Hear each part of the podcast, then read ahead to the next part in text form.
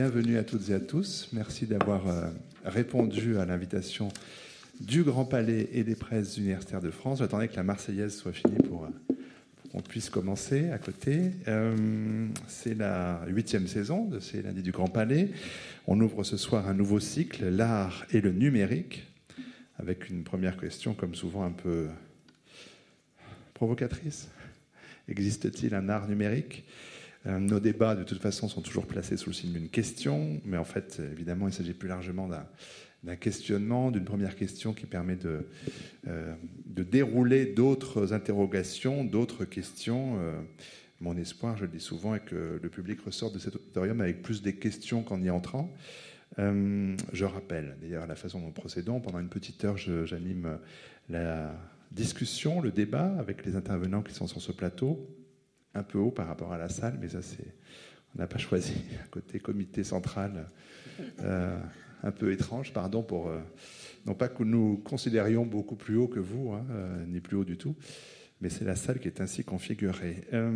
dernière partie de, cette, de ce lundi du Grand Palais, en gros de 19h30 à 19h55, parole au public qui voudront public qui voudra peut-être interroger, je l'espère, directement tel ou tel de nos intervenants, pointer telle ou telle question qu'on n'aura pas abordée, parce qu'évidemment le sujet est vaste et qu'il y, a bien des angles pour, euh, euh, euh, l'aborder, le, le, creuser. et puis par rapport à cette question de notre débat, nos invités l'envisagent, on va l'entendre de façon, selon des points de vue un peu différents. C'est bien sûr la, raison de leur réunion ici, c'est aussi euh, cette diversité qui euh, va enrichir, euh, je le pense, notre discussion. Alors, ah, oui, si, ça y est, le micro était parti, quart de seconde. Problème de numérique. Je vais bien sûr poser des questions, mais je précise aussi aux, intervenants qu'ils peuvent se sentir libres, bien sûr, de, de, réagir à tel ou tel propos.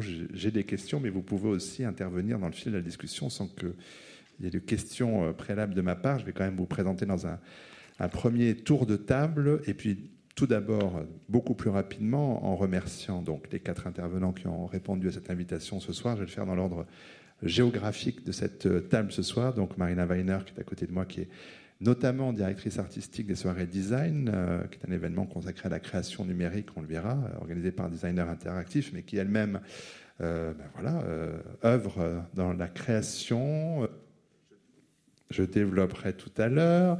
À ses côtés, euh, Nils Aziosmanov, qui est directeur du Cube, centre de création numérique.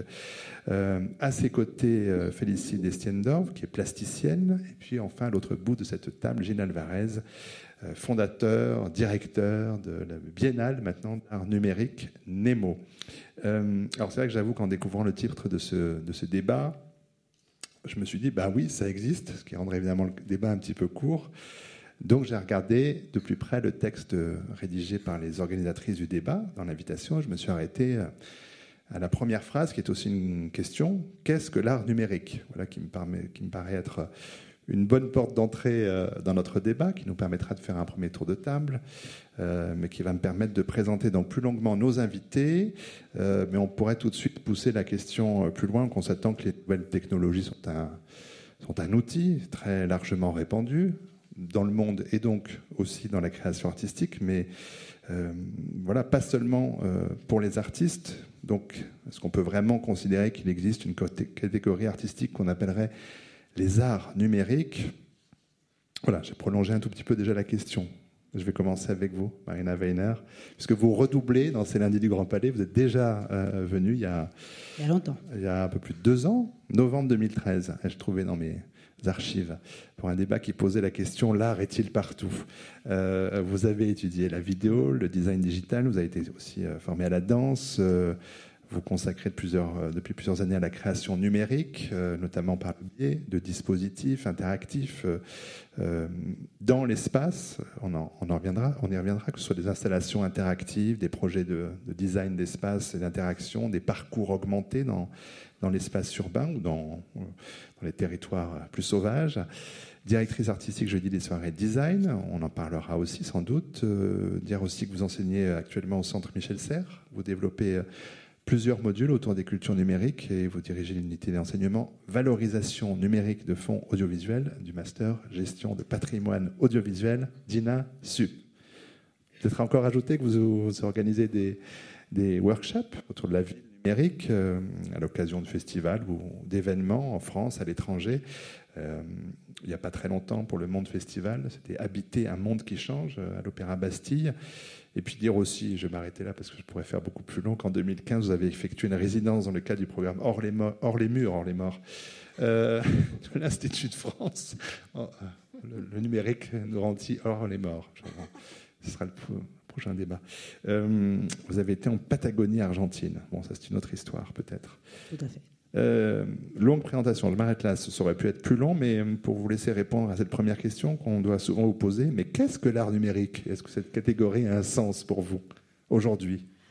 Euh, on, se posait la question entre nous avant de, démarrer, parce qu'on s'est dit, comme, bah, comme vous l'avez dit au départ, que finalement, ça nous soulevait plus des questions que, que des réponses apportées. Donc, euh, en fait, euh, vous savez que j'étais notamment directeur artistique euh, des soirées design, qui est un événement qui est consacré à, la création numérique. Et, je vais prendre un peu cette, casquette-là pour répondre dans un premier temps, parce que quand nous avons lancé cet événement avec Benoît Drouillat et l'association Designer Interactif, ce qui nous intéressait, c'était de consacrer l'événement à la création numérique, mais avec un prisme transdisciplinaire.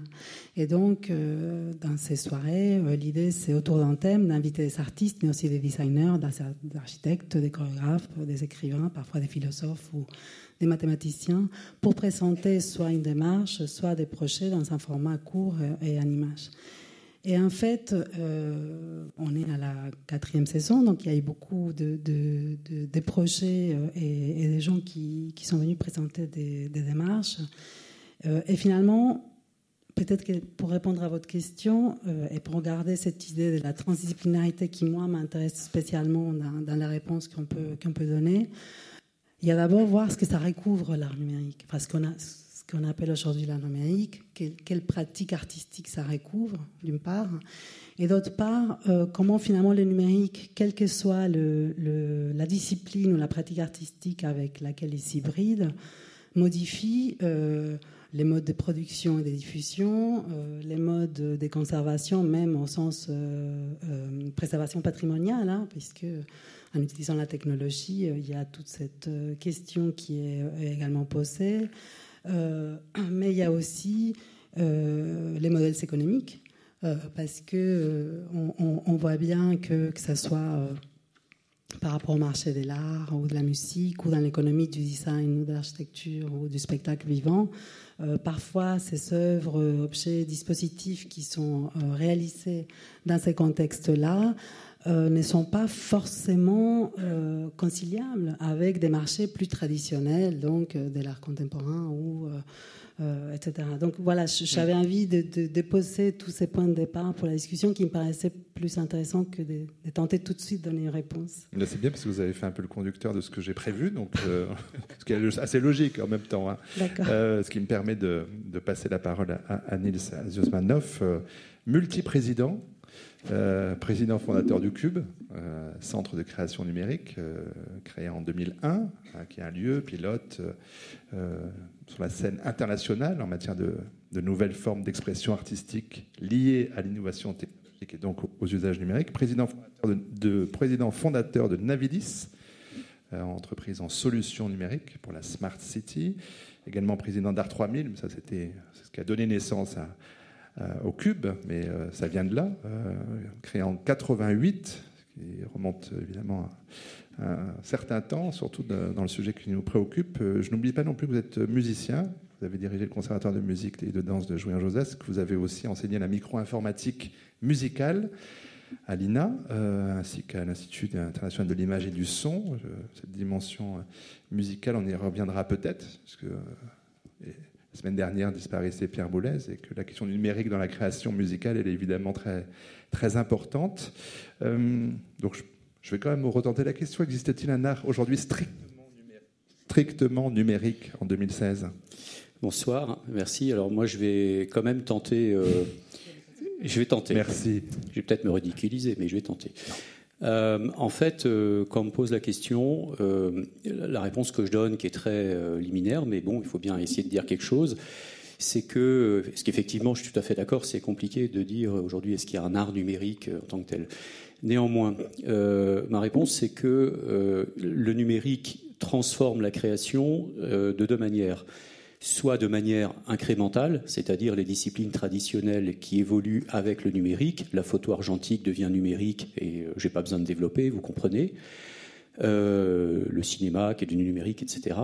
Et puis, euh, le, numérique amène également des formes de création que, qu'on appelle aujourd'hui un mot très à la mode, disruptive, c'est-à-dire en rupture avec ce qui existait avant effectivement, vous l'avez dit, dans les modèles, dans les modes de, conception, de production, de diffusion, de consommation, c'est toute la chaîne de valeur qui change. Euh, et là, il y a des nouveaux modèles euh, d'art, de mon point de vue, hein, qui apparaissent, qui, qui n'auraient pas pu exister sans l'apport spécifique du numérique. Et je précise que quand on a euh, créé le cube, ouvert le cube à Issy-les-Moulineaux en 2001, c'était il y a 15 ans, il faut, se remettre 15 ans en arrière, euh, nous, on voulait, euh, on, a, bataillé pour que ça s'appelle Centre de création numérique. Il faut savoir que l'ensemble de nos partenaires institutionnels, notamment ceux qui nous finançaient, disaient euh, c'est n'importe quoi, pourquoi pas Centre de création électrique tant que vous y êtes Ça n'a pas de sens. Et nous, on s'est bataillé pour que ce terme existe parce que justement, on voulait signifier qu'il y avait bien une spécificité dans euh, la création numérique, dans l'art numérique, et que c'était ça qui nous nous intéressait de pointer euh, euh, plus particulièrement. Et je terminerai juste avec un dernier truc rapidement. si je faisais une petite métaphore, parce qu'il y a un grand débat aujourd'hui avec le monde de, l'art contemporain et du numérique sur ce sujet-là. Est-ce qu'il y a un art numérique ou est-ce que bon bref. Et moi j'ai une petite métaphore, c'est Méliès il y a un siècle qui faisait partie des gens qui inventaient le cinéma. Et à l'époque on n'appelait pas ça le cinéma, on appelait ça le théâtre filmé. Et le théâtre filmé, ça passait dans des foires, ça passait pas dans des cinémas parce que ça n'avait pas encore trouvé sa forme. Euh, la première représentation de Méliès, c'était 33 spectateurs. Aujourd'hui, c'est 600 000 par jour en France. Donc, il a fallu un siècle pour que ça trouve son modèle. Eh bien, on en est là aujourd'hui. On est dans les Méliès du numérique, mais euh, incontestablement, il y, a, il y, a, des formes qui émergent qui, de mon point de vue, n'auraient pas pu exister sans l'apport spécifique du numérique pourra reprendre cet exemple parce que la question de la, diffusion de l'art numérique, évidemment, c'est pas la même que celle du cinéma de Méliès. Bon, j'anticipe un peu là encore, mais les questions appellent, les questions appellent d'autres questions. C'est ce que je disais euh, en ouverture. Je finirai par euh, ce premier tour de table par la plasticienne. Donc c'est pour ça que je passe à, à Gilles Alvarez pour euh, rappeler que vous avez été directeur du cinéma des nouvelles images à Tessif, puis Arcadis, sont donc des structures euh, des agences culturelles de la région Île-de-France, euh, puis directeur des arts numériques donc en, Arcadie depuis, euh, depuis 2003. Vous avez fondé le festival Nemo en 96. vous en êtes le directeur artistique. Nemo qui était au départ un festival qui était plutôt lié au cinéma, au cinéma expérimental, au cinéma différent, et qui, qui, a, qui a muté et qui est devenu, alors là, cette année, enfin non, l'année 2015, l'année dernière déjà, la Biennale internationale des arts numériques de Paris Île-de-France. Euh, euh, rappelez que vous avez été donc le commissaire de nombreuses expositions, euh, plutôt d'abord côté cinéma, et puis les plus récentes évidemment concernent davantage les arts numériques. Je mets beaucoup de guillemets, celles en cours et je recommande à, toutes et à tous. On s'y est croisés par hasard il n'y a, pas longtemps, c'est Prosopopée au 104, qui est donc visible en ce moment à Paris. Mais peut-être que pour répondre différemment à la question euh, que je pose à, vous quatre pour ce début de, débat, dans les dossiers de la région Île-de-France que vous connaissez bien, est-ce qu'il y a une case art numérique? Euh, Est-ce qu'il y a des critères euh, précis pour pouvoir cocher cette... Il y a rarement une case art numérique dans les institutions en général. Même le DICREAM n'est pas véritablement une case art numérique, puisque ce sont les différentes directions du ministère qui se penchent sur le bébé pour trouver des formes émergentes. Donc, pas vraiment. Et en fait, quel, critère serait pour vous euh, pertinent pour, euh, pour euh, créer cette case et pouvoir la cocher? Je ne sais pas s'il faut la cocher. En fait, je me suis j'ai commencé à réfléchir un peu en me disant bon, pour répondre à cette vaste question, existe-t-il un art numérique? Il va falloir être extrêmement pragmatique, quitte au risque de dire tout et son contraire. je crois d'abord qu'il y a une esthétique numérique et que cette esthétique numérique n'a pas commencé avec l'ordinateur. Je crois que c'est important de rappeler que au fond, si on devait chercher les racines de cette esthétique numérique, il faudrait commencer à Fischinger dans les années 30, qu'il faudrait ajouter les frères Whitney, d'une certaine manière John Cage, d'une certaine manière euh, les Vasoulka, le cinéma augmenté, l'op art, euh, l'art cinétique, etc. Donc des choses qui, qui, datent pas qui, sont avant l'art procédural, enfin toutes ces choses-là. Il n'y a pas une différence fondamentale entre un algorithme et euh, une instruction Fluxus ou ou Sol Lewitt, ou euh, voilà, je pense que tout ça préexistait, ou Loulipo d'une certaine manière. D'ailleurs, je, rappelle qu'ici, il y a eu une exposition qui s'appelait Dynamo sur l'art cinétique et qui s'arrêtait bizarrement aux années 80, alors qu'il y a bien entendu une continuation par l'art numérique de ces, de ces choses-là. Donc, euh, est-ce qu'il existe un art euh, numérique? Je m'étais dit qu'il fallait d'abord dire non. D'abord, parce qu'il y a surtout une esthétique, et ensuite parce qu'il y a la nécessité peut-être de ne pas créer cette case dont vous parlez, mais plutôt de diluer le numérique dans l'art, euh, de le banaliser en fait, de, faire d'en faire un outil parmi d'autres de l'art contemporain et du spectacle vivant. Et d'ailleurs, c'est plus facile avec le spectacle vivant d'une certaine manière qu'avec euh, qu'avec l'art contemporain. Et puis, euh, et puis, en, tout cas, pour que ça marche, il faut l'éloigner de toutes les postures d'innovation technologique. En gros, il faut cacher la technologie, à mon avis. Il faut la, dissimuler, en tout cas, pour pas tomber euh, dans une voilà dans un côté gadget qui euh, justement éloignerait encore plus euh, le monde de l'art contemporain. Donc voilà, je, je, crois que ça c'est plutôt les réponses non. Les réponses oui, c'est qu'évidemment, enfin c'est dire qu'on est dans le poche digital déjà et que tout ça n'a pas beaucoup de sens. En même temps, il faut répondre oui, puisque l'art numérique est aussi une posture critique par rapport à la société dans laquelle on vit, par rapport à ce monde du tout connecté, de voilà, de euh, ce monde meilleur qu'on nous qu'on nous vend, euh, que la Silicon Valley nous, nous vend. Donc euh, ce rempart critique il est très important. Je pense que c'est Fred Forrest qui parlait d'une écologie de l'esprit à propos de, de, de l'art numérique. il y a un côté très contestataire dans tous les festivals d'art numérique, que ce soit Transmédia, l'Ars Electronica, tout ça. Donc la, la, dimension sociétale, elle est importante. Et puis il y a une, un autre argument qui plaide en faveur du oui, c'est euh, que l'art numérique a su développer beaucoup d'outils euh, qui lui sont propres. Et là, on pourrait faire une, longue litanie de. on, pourrait d'ailleurs euh, rapidement, enfin, j'ai peut-être pas le temps, mais on pourrait citer on a parlé d'algorithmes, mais euh, tout ce qui est combinatoire, tout ce qui est euh, l'épuisement des champs du possible euh, à l'intérieur, grâce à ces outils-là, même si effectivement on peut toujours trouver une antériorité dans Malarmé, dans les œuvres ouvertes de la musique contemporaine, etc. Mais néanmoins, il y a quand même quelque chose d'un peu singulier. Tout ce qui est acteur virtuel, tout ce qui est robotique, tout ce qui est architecture augmentée, le mapping, c'est quand même un peu la continuation de l'art pariétal par d'autres moyens. Le mapping d'une certaine manière, l'interactivité l'immersion. Enfin voilà, il y a beaucoup de choses. La, générativité, la géolocalisation, le glitch. Enfin voilà, tout ça, ce sont des choses quand même qui n'appartiennent au fond qu'à l'art numérique, même si on peut toujours y trouver effectivement une antériorité. Euh, euh, le, tout le, reverse engineering, le fait de voilà, il y, a beaucoup de choses comme ça euh, qui font que toutes sortes d'hybridations peuvent se combiner et, et quand même il y a quand même quelque chose de spécifique. Donc non, non, oui, oui. ça, Et peut-être euh, à la fin.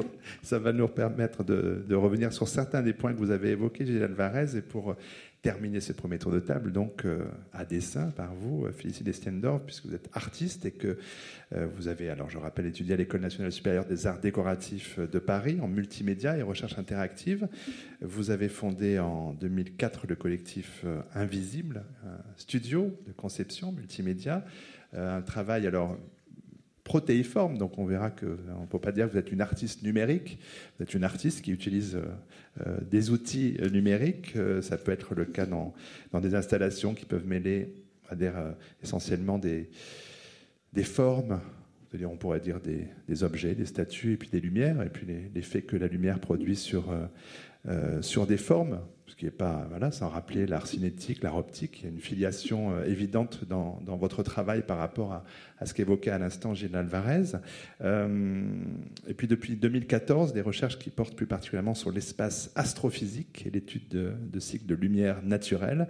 Dire aussi que vous êtes artiste euh, associé à la Biennale internationale des arts numériques 2015, donc avec Gilles Alvarez, donc à vos côtés qui connaît bien votre travail pour avoir eu envie de, faire de vous l'artiste associé de cette biennale. Euh, alors, je ne sais pas si après avoir entendu vos, camarades de, de, table pas très ronde ce soir, euh, vous y voyez-vous plus clair ou si vous vous reconnaissez d'une façon ou d'une autre dans cette catégorie art numérique ou est-ce que vous la rejetez ou est-ce que ce n'est pas une question du tout pour vous? C'est une bonne question pour commencer, en tout cas pour poser la question à un artiste, parce que les artistes euh, dits numériques ou associés au festival d'art numérique ou, ou, même qui ont eu à un moment donné un pied ou un lien avec ce milieu sont souvent dans cette question-là parce que les arts numériques sont pas forcément acceptés dans l'art contemporain, donc d'un point de vue euh, euh, bon, c'est pour différentes raisons, mais c'est souvent un débat qu'on a. Et d'ailleurs, ce que je leur disais en arrivant, c'est que c'est amusant parce que c'est des débats qu'on a, euh, disons, entre artistes. dits numériques. Après, moi, j'aime bien l'appellation plutôt nouveaux médias. Voilà, enfin, pour revenir sur ce qu'est l'art numérique, avant tout, c'est aussi un, bon, ce sont des outils, hein, donc c'est l'évolution des outils. Et comme artiste, c'est difficile de résister au plaisir et à l'attractivité de développer, de chercher avec de nouveaux outils. Enfin, en tout cas, dans mon cas, ça a été un, espace d'épanouissement. Euh, vous parliez des arts décoratifs. Moi, j'étais étudiante dans les années 2000. Il y avait les premiers ordinateurs. Euh, on avait l'arrivée de Google. On avait des capteurs. On pouvait commencer à apprendre à programmer.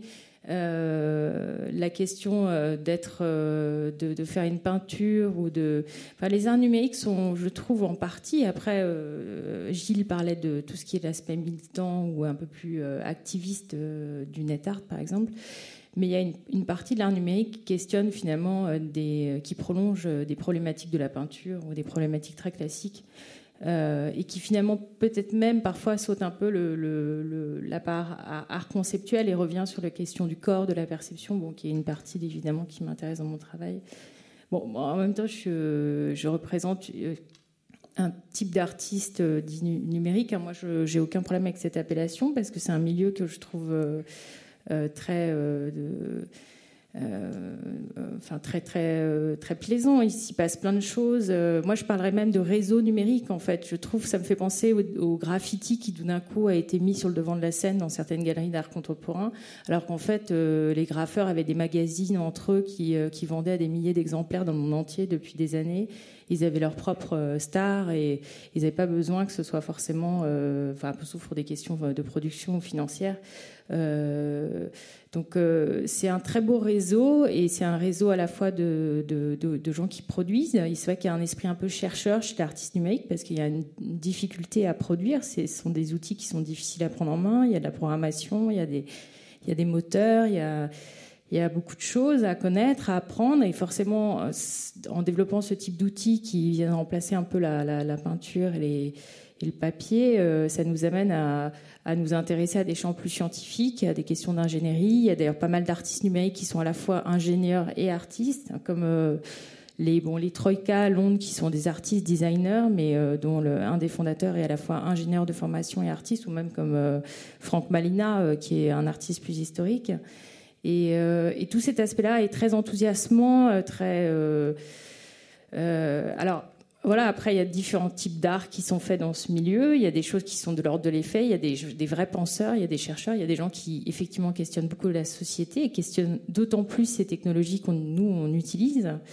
Mais je dirais que c'était, un champ qui permet de, de, prendre en main ces, ces, outils et au moins de se les approprier, quitte à revenir ensuite à quelque chose de plus incarné et à presque laisser tomber la technologie. Mais c'est difficile de résister à cette, euh, voilà, cette euh, recherche. Alors justement, peut-être que, il y a avec vous quatre beaucoup de, pistes là qui ont été ouvertes, mais je parle un tout petit instant de moi pour dire que je trouve que j'ai travaillé plusieurs années au Frénois, qui est le Studio national des arts contemporains, et que les, étudiants en seconde année sont euh, obligés passe toujours sans problème d'utiliser euh, les nouvelles technologies dans l'œuvre qu'ils doivent produire au cours de la seconde année, que c'est vrai que c'est un, endroit intéressant pour, euh, pour voir euh, ce que c'est que d'être confronté obligatoirement à cette question. Alors il y en a qui viennent, pour là, qui viennent là pour, pour cela, hein. ce sont des gens qui viennent du monde entier, ce sont des, gens qui ont au moins un, niveau de DNSEP ou d'équivalent master ou des choses comme cela, mais il peut y avoir aussi une une, séduction du dernier outil en date, une sorte de prime à la nouveauté, euh, un attrait, hein, vous l'avez évoqué à l'instant. Euh. Je peux peut-être répondre sur ce point. Alors, euh, bon, aujourd'hui, moi, j'en ai moins conscience, mais quand j'étais étudiante, c'était très, très marquant sur les années 2000. Après, c'est vraiment pas les débuts de l'art numérique, hein, comme disait Gilles, il y, a eu, eu des, des pionniers. Moi, je dirais même, je remonterais jusqu'à l'art total de Wagner, ou voilà, il y a, bon, les, claviers lumineux de, Thomas Wilfried. Enfin, il y a eu, beaucoup, beaucoup de, choses. Hein, donc, on n'est jamais, euh, euh, on n'est jamais vraiment dans cette fameuse innovation. Mais effectivement, il y a, eu des, gros phénomènes de mode. Il y a eu dans les années 2000 beaucoup d'effets comme ça de, séduction par euh, simplement l'outil en fait. et comme peut-être le fait d'être dans ce champ-là faisait qu'on était peut-être prévenu avant tout le monde des lunettes de réalité virtuelle, des, des caves, des de, certains matériaux, euh, euh, le ferrofluide par exemple, qui, était un, matériau euh, magnétique. Donc le nombre d'artistes qui ont voulu faire une pièce avec du ferrofluide sans raison. Donc effectivement, le mode de conception est très différent d'une conception, conception beaux-arts classique, où au contraire, d'abord on pense et après on choisit son outil. Ou, mais on rejoint en même temps. bon, voilà, moi je ne suis pas effectivement de, pour. Il y a des effets de mode et ça, c'est des choses qui doivent être euh, voilà, qui, vont, qui s'éliminent avec le temps.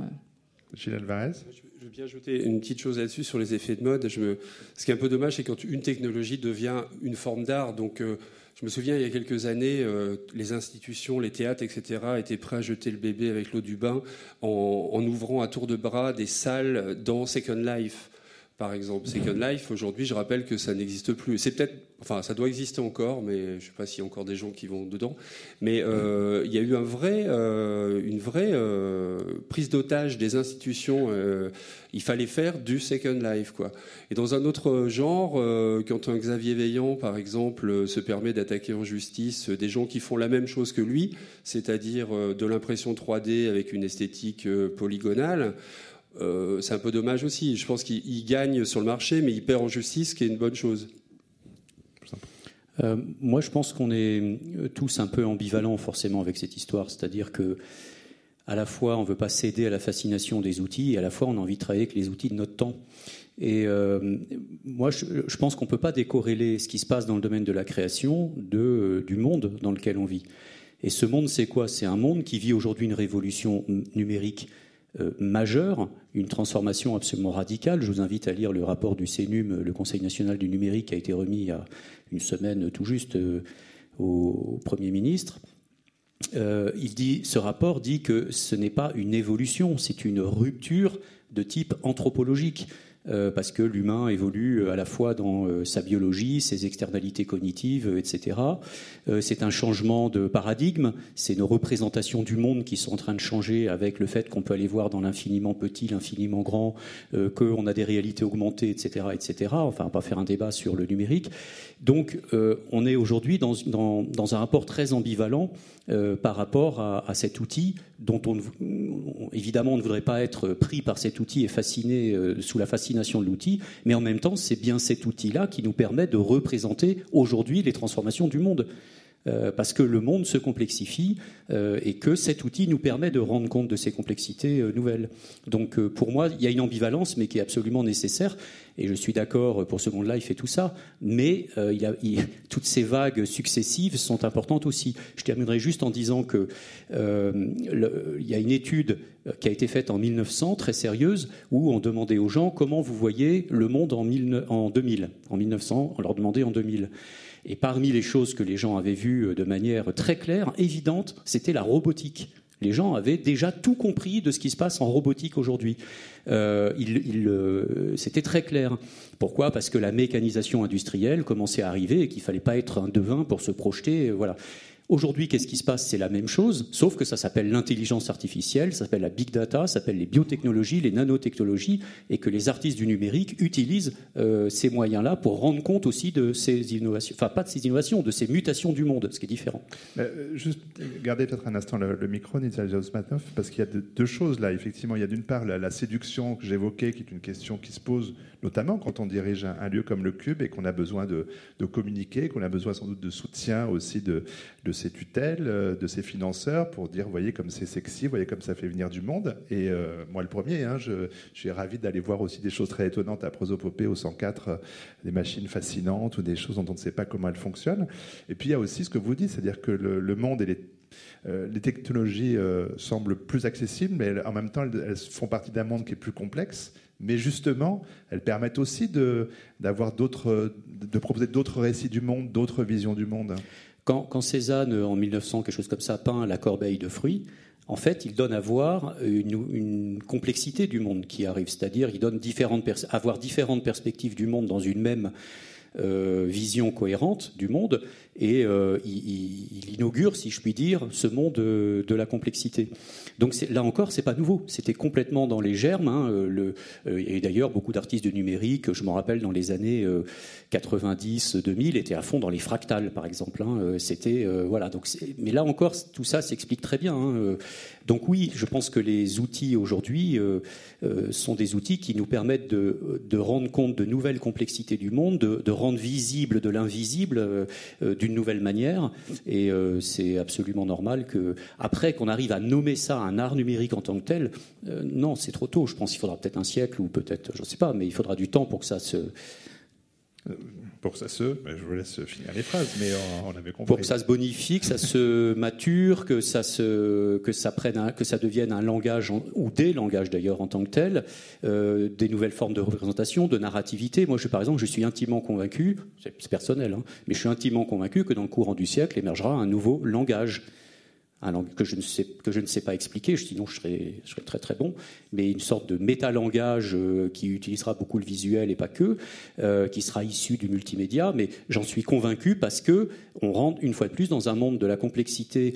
Euh, l'humain post-digital, c'est quoi? Post-digital, c'est 2040, 2050, la singularité, Kurzweil, enfin on revient sur tous les les, prédictions ou les, c'est pas c'est pas de la futurologie, hein, c'est de la c'est des gens qui très sérieux aujourd'hui, Google et compagnie, qui font qui, qui, font des études un peu pour voir un peu quelles sont les tendances prospectives de la société numérique. Le post-humain, c'est quoi? C'est quelqu'un qui sera omniscient, il aura accès à l'ensemble de la connaissance planétaire à tout moment, et ça c'est une certitude, j'y reviendrai si vous voulez.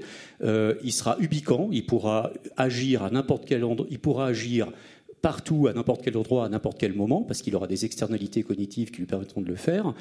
Et il sera peut-être même entre guillemets immortel, en tout cas il aura un allongement de la durée de vie euh, extrêmement fort, puisque les biotechnologies avancent extrêmement vite. Donc l'humain aura changé dans le courant du siècle, et je suis convaincu qu'il aura également changé ses modes de représentation, de narrativité, et il aura un nouveau langage. Et je terminerai en disant que Godard, quand il a fait son dernier film, il a dit le cinéma hollywoodien, avec toute sa puissance de feu, et Dieu sait qu'il en a, hein, euh, Hollywood, c'est pas rien quand on, voit ce qu'ils sont capables de faire en termes de représentation de l'imaginaire. Godard a dit le cinéma américain, malgré toute sa puissance de feu, n'a pas la capacité à rendre compte du réel. Voilà. Ce qui aujourd'hui, le, réel euh, s'augmente de nouvelles complexités, et je pense que les artistes du numérique défrichent ces nouveaux terrains, ces nouveaux langages qui vont permettre de rendre compte de ces nouvelles complexités. Bon, rendre compte du réel. Enfin, il n'y a pas que le cinéma américain qui n'y arrive pas, mais enfin, ça, c'est un autre débat. Euh, très ancien. Mais avant de revenir à l'infiniment grand avec euh, Félicité Destiendorf, peut-être parler avec Marina Weiner du, monde et de ses représentations, parce que dans votre propre travail, vous investissez des lieux, je disais, pas forcément liés à l'art aussi, euh, et que le numérique, c'est peut-être aussi une autre façon d'appréhender le monde, de nous le faire euh, voir, ressentir, peut-être de le réenchanter aussi. Je voulais juste revenir, si, je peux, sur, des choses qui ont été dites, qui vont rebondir un peu, qui, sont intéressantes par rapport. Il y a beaucoup le mot langage, vocabulaire, euh, fascination technologique. On, a pas mal parlé de ça, mais euh, ce sont des choses. On ne se pose pas la question dans le spectacle vivant, dans la musique, dans l'architecture design. Est-ce qu'il y a, euh, est-ce que le numérique a, des pratiques totalement à part des, pratiques Or, on, la pose dans l'art numérique. On dit, y a-t-il un art numérique? Alors qu'un architecte, il est architecte, un designer et designer peuvent faire des objets et des objets numériques et hybrider les deux dans le spectacle vivant. Un chorégraphe, euh, dans sa démarche, à un moment donné, peut aller explorer euh, avec des technologies numériques des choses, mais on ne parlera pas forcément. Et, du coup, euh, je pense qu'effectivement, il y a quelque chose d'un vocabulaire peut-être qui, se construit, des, explorations technologiques qui intéressent les artistes, mais moi, j'avais envie aussi de, poser ça, c'est-à-dire pourquoi est-ce que la question se pose seulement euh, dans, l'art numérique et pas forcément euh, dans les autres disciplines où finalement l'hybridation avec la technologie, avec le numérique, paraît plus fluide, en tout cas dans les démarches de, ces créateurs, que euh, dans l'art contemporain pour, faire la différence art contemporain art numérique, même si, elle n'a pas vraiment de, sens comme ça. moi, dans ma pratique, artistique, en fait, le numérique est, vraiment. Euh, donc. Euh, j'avais plutôt pris la casquette du coup directeur artistique de, de Soirée Design parce qu'elle était plus facile à aborder parce que finalement pour moi le numérique est une manière euh, de mettre en place une interaction avec le public, parce que ce qui m'intéresse, moi, est vraiment l'interaction entre un corps et un environnement, et du coup, que ça soit dans la danse, parce que je commençais par là, ou euh, dans l'art visuel, et du coup, pour moi, est un moyen, euh, tout simplement, alors qui évolue selon les technologies du moment, mais, mais qui ne définit pas ma, ma, démarche en tant que telle. Donc c'est pour ça que j'avais plutôt euh, répondu avec, euh, avec l'autre euh, l'autre casquette.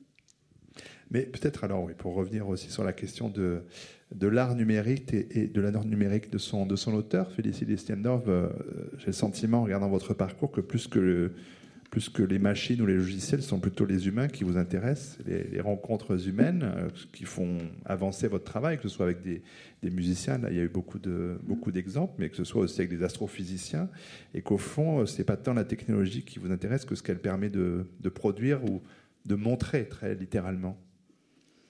Euh, oui, oui, oui, en effet. En fait, j'ai cru que vous alliez du coup. Effectivement, je collabore beaucoup avec. Euh, j'aime beaucoup la transdisciplinarité qui est possible, hein, enfin qui a toujours été possible. Donc c'est vrai que je travaille à la fois avec, euh, enfin principalement quand même avec des musiciens. Je crois un peu dans cette euh, idéal ou recherche d'art total. Ensuite, c'est quand même aussi assez cohérent d'un point de vue de, questions de perception. Je travaille beaucoup la lumière, la perception. J'ai commencé vraiment là-dessus sur le, projection euh, vidéo, hein, plus que la, lumière en fait, mais des effets de, euh, de perception avec la vue. Et euh, par rapport justement aux nouvelles technologies, ce qui m'intéresse beaucoup, et c'est vrai que c'est intéressant de me poser cette question parce que c'est le corps avant tout, la présence dans, le corps.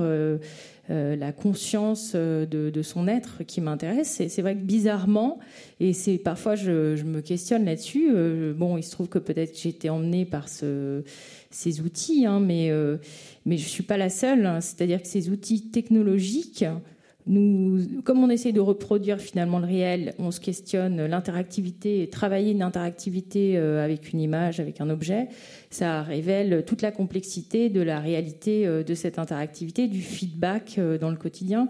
Et, c'est assez passionnant. Et alors essayer de finalement travailler avec ces, cette fameuse interactivité, c'est travailler, enfin se questionner sur, sur notre fonctionnement, notre rapport réel, mais pas uniquement effectivement, enfin d'autres ça révèle d'autres, d'autres, d'autres questions que celles qu'on pouvait aborder avec la peinture, même si en fait en peinture on était déjà dans une projection mentale, dans énormément de sensations. Finalement, euh, je pense que les gens se projetaient beaucoup mieux dans un paysage peint avant qu'aujourd'hui, parce qu'on est, on est habitué à plus de, de, on, est sollicité par plus d'outils, donc on a besoin de plus d'immersion maintenant. Mais euh, et donc, euh, dans mes pièces, en général, je mets le corps en fait euh, du spectateur, l'expérience du corps, la conscience de, dans, son, corps au centre un peu de, mon, dispositif. il y a le corps du spectateur, il y a aussi le corps de, l'artiste, et ça, peut-être Gilles Alvarez ou, Nils Josmanov, c'est une chose dont vous pourriez parler sur le fait qu'aujourd'hui, enfin, me semble-t-il, l'utilisation du numérique en, art est de plus en plus lié à l'exploration du corps, du corps humain, parce qu'il y a toute cette série des, questions des capteurs que des artistes peuvent, euh, bah, peuvent euh, porter en eux, voire euh, de façon vraiment sous la peau, des, questions, de détection thermique, des questions liées aux nanotechnologies aussi. on a l'impression que là, pour le coup, le numérique permet à l'art d'arpenter une terra incognita. C'est vraiment un nouveau territoire. Vous avez ce sentiment? Euh, oui, absolument. Moi, je pense que, pour rejoindre ce que disait euh, Félicie également, je pense que l'art numérique, enfin s'il existe, est un art de l'expérience, c'est-à-dire que c'est vraiment une nouvelle forme d'expérience que ça propose. Pourquoi? Parce que il est augmenté, interactif, immersif, enfin il y a tout un tas de vocabulaire associé à ça. Euh, mais il propose effectivement des, nouvelles formes d'expérience qui très souvent mobilisent le corps. Parce que euh, il y a par exemple il y a tout un pan de l'art numérique qui s'appelle l'art génératif, où en fait l'artiste ne crée pas l'œuvre, il crée le système qui génère l'œuvre. Ce qui est très différent. Alors c'est ce que faisaient les, paysagistes du 18e quand ils faisaient leur jardin, ils plantaient leurs graines, ils mettaient euh, leur terreau, leur machin, etc., ils, faisaient exactement la même chose. Sauf que ça prenait un an avant de donner un résultat et encore qui était très aléatoire. Là, il y a un côté beaucoup plus démurge dans l'approche où l'artiste va véritablement créer le système qui crée l'œuvre. Et, cette œuvre, euh, pour peu qu'en plus elle soit interactive, eh bien, euh, l'individu, le, spectateur, devient une part constituante de, du processus de création de l'œuvre. C'est-à-dire qu'il aurait été, euh, par exemple, pour le paysagiste, il aurait été le vent, le soleil ou la terre. Vous voyez ce que je veux dire Il devient un élément de création de l'œuvre. Donc oui, ça engage le corps. Et je terminerai en disant que je pense que, si on se projette un peu, je suis intimement convaincu que les progrès hallucinants des neurosciences actuellement vont faire que, je pense qu'avant peu, on commencera à avoir des, à pouvoir vivre des expériences artistiques euh, totalement euh, qui se passeront totalement dans le cerveau, hein, euh, je ne sais pas exactement comment, d'ailleurs qui pourront engager le corps aussi, peu importe, mais en tout cas des expériences qui, qui convoqueront complètement le corps tout entier, y compris le, cerveau, dans, dans l'expérience, et voire connecté en plus. Gilles Alvarez sur cette question-là Oui, je crois que malheureusement la, Silicon Valley va y arriver avant les artistes. Hein, de, donc mais oui, après, c'est aux euh, artistes de s'emparer de ce qu'aura inventé la Silicon Valley. Il faut qu'ils prennent un peu d'avance pour. Euh, je pense qu'il faut plutôt lutter contre ces choses-là. Moi, je, ne vois pas ça d'un œil. Euh, enfin, le, le, transhumanisme, je trouve pas ça forcément fascinant. Euh, mais oui, euh, effectivement, par exemple, les architectes qui utilisent de, l'ADN humain, enfin des, séquences ADN pour reproduire euh, des bâtiments qui sont en forme des gens qui vont, la, enfin, qui, reproduisent la forme de l'ADN des gens qui l'habitent. Donc on va très loin là dans le dans le corps, on va même à son naissance même, quoi. Voilà. Après, euh, bon, moi, je, pour rebondir un petit peu sur ce que disait Niels tout à l'heure, encore une fois, je, crois que je rappelle souvent que toutes ces nouvelles technologies, euh, ceux qui les fabriquent essentiellement, leur objectif, c'est quand même le commerce et le contrôle, et que euh, oui, c'est aux artistes de trouver une posture un peu, un peu offensive par rapport à tout ça. Juste pour préciser une chose, parce que très souvent on arrive dans ce débat-là et qui est un débat euh, forcément un petit peu sensible parce que ça a à voir avec la manière dont on pense le monde, euh, on l'imagine. Euh, en ce qui me concerne, évidemment, je ne suis absolument pas, comment dire, je ne suis pas ni un gourou ni un prescripteur de la question du, du transhumanisme ou du post-humanisme. En revanche, je suis intimement convaincu qu'on y va tous en courant. C'est-à-dire que si, je demande à qui a un smartphone aujourd'hui dans la poche dans cette salle, je pense qu'on on sera dans le taux moyen des Français, 70%, voire peut-être un peu plus à Paris, 90%. Donc on y va tous en courant. Euh, et la question pour moi, c'est pas est-ce qu'on y va ou on n'y va pas. C'est de toute manière on y va. La question, c'est comment on y va et qu'est-ce qu'on en fait et qu'est-ce qu'on fait de cette société hyper connectée. Et là, je pense que les artistes se doivent et ont même une responsabilité, de mon point de vue, une responsabilité de s'emparer de tout ça, de comprendre ce qui se passe et effectivement d'apporter des réponses qui soient les leurs, qui soient des réponses alternatives, qui soient des réponses critiques, etc., etc. Mais en tout cas, qu'ils s'emparent de ça. Euh, moi, je milite pour ça, oui. Marina Weiner, cette question, vous voulez réagir? Sur cette question en particulier, euh, euh, des s'emparer de, tout ça, oui, de, toute façon, ça pose des questions sociétales évidentes et les artistes de tous les temps se sont euh, emparés de, ces questions et du coup, c'est évidemment important. je pense que ce qui, effectivement, ce qui a été, ce que Nils disait tout à l'heure et qui pour moi est très important et, et qui n'est pas valable seulement dans, dans l'art numérique ou pas d'ailleurs, mais c'est vraiment qu'on est passer à l'ère de l'expérience. Euh, on disait que le numérique permet euh, une expérience, mais, c'est aussi valable dans d'autres disciplines et aussi dans la manière dont on, vit le monde euh, aujourd'hui. Et c'est vrai que euh, le numérique est aussi facilitateur de cette expérience à travers l'interactivité, à travers la technologie et tout ce qu'elle permet. Justement, dans les soirées design, on en est à la 24 ou 25e, sauf erreur. donc vous avez dit tout à l'heure, on y voit pas nécessairement des artistes, mais aussi alors des artistes au sens plus large, stylistes, architectes, euh, graphistes, donc plasticiens. Euh, est-ce que, est-ce que vous, enfin c'est compliqué parce que c'est une, expérience encore jeune, même si vous l'avez dit, quatre saisons, c'est pas tout à fait rien. Euh, le numérique et les outils numériques, est-ce qu'ils investissent différemment ces différents champs de création? Parce qu'il y en a qui ont des, qui ont des, voilà, des visées absolument commercial, voire industriel, euh, enfin, euh, qui débouche sur, euh, sur une question de, économique. est-ce, que, est-ce que du coup ça donne des, bah, des, des perceptions différentes de, ou des préhensions différentes de ces outils? Oui, oui, c'est l'idée en fait, c'est de, voir justement comment, à travers différentes disciplines et différentes démarches, les gens euh, pense le numérique euh, aujourd'hui. D'ailleurs, parfois on a invité euh, des créateurs qui ont utilisé le numérique de manière occasionnelle ou, anecdotique. donc l'idée, c'est justement de confronter à travers bon, ce, qui unit tous ces gens ensemble est un, est un thème, une thématique, une problématique, et du coup, comment, à travers les projets euh, qu'ils vont présenter, on va pouvoir voir euh, différentes démarches qui sont mises en place, justement. Donc, il n'y a jamais des artistes ou des designers, il y a toujours des gens très différentes, enfin, qui viennent d'horizons différents, présenter des projets. On est à la 25e. 25e, il me semblait bien. Mais c'est vrai qu'on parlait de séduction tout à l'heure du, numérique. C'est vrai qu'on a, on a tous vu récemment, enfin, ce sont des choses qui reviennent, des, des très belles images pour l'instant de, de synthèse d'architectes, d'urbanistes, de designers sur la vie de demain, sur comment Paris pourrait devenir un merveilleux terrain de jeu, de, euh, un espace d'agriculture euh, équitable. Enfin, on a vu beaucoup de, choses de, cet ordre-là. Euh, il y a cette dimension-là où le numérique et toutes ses déclinaisons hein, permet de rêver le monde à un moment donné, il y a la question très concrète, c'est on voit des très belles représentations et on se dit ça ne sera jamais possible.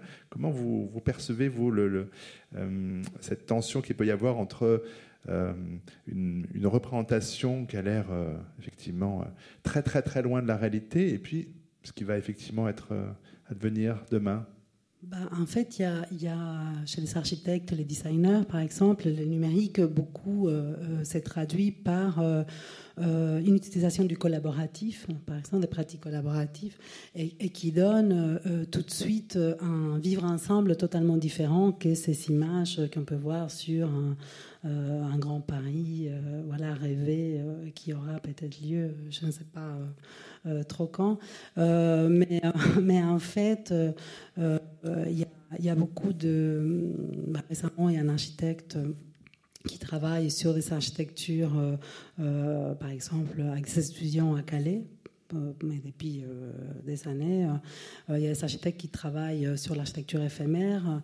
il y a, bon, le numérique a permis beaucoup de voilà, des, choses euh, peut-être moins. Euh, je pense que la question de l'éphémère aussi est intéressante, bon, dans l'art euh, évidemment, mais aussi dans d'autres pratiques qui avaient une réputation un peu plus stable dans les, temps.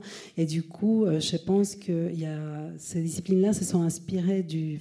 Ont, pris dans le numérique des, des, choses comme les collaboratifs qui amènent à des démarches qui ont vraiment du sens dans la société d'aujourd'hui. Et le modulable? Les modulables, euh, dans l'espace urbain notamment, mm-hmm. euh, voilà, parce que la question de, euh, de l'espace urbain et comment on, va vivre ensemble dans, dans, des villes est vraiment au cœur aujourd'hui juste sur l'architecture, je voulais souligner par exemple le travail de Vincent Caillebout qui euh, imagine des, villes du futur, mais en fait il y travaille aujourd'hui, hein, des villes biomimétiques par exemple, qui s'inspirent des formes et des matériaux du vivant. Et, euh, évidemment, là encore, le numérique est un outil qui permet de modéliser tout ça euh, finement.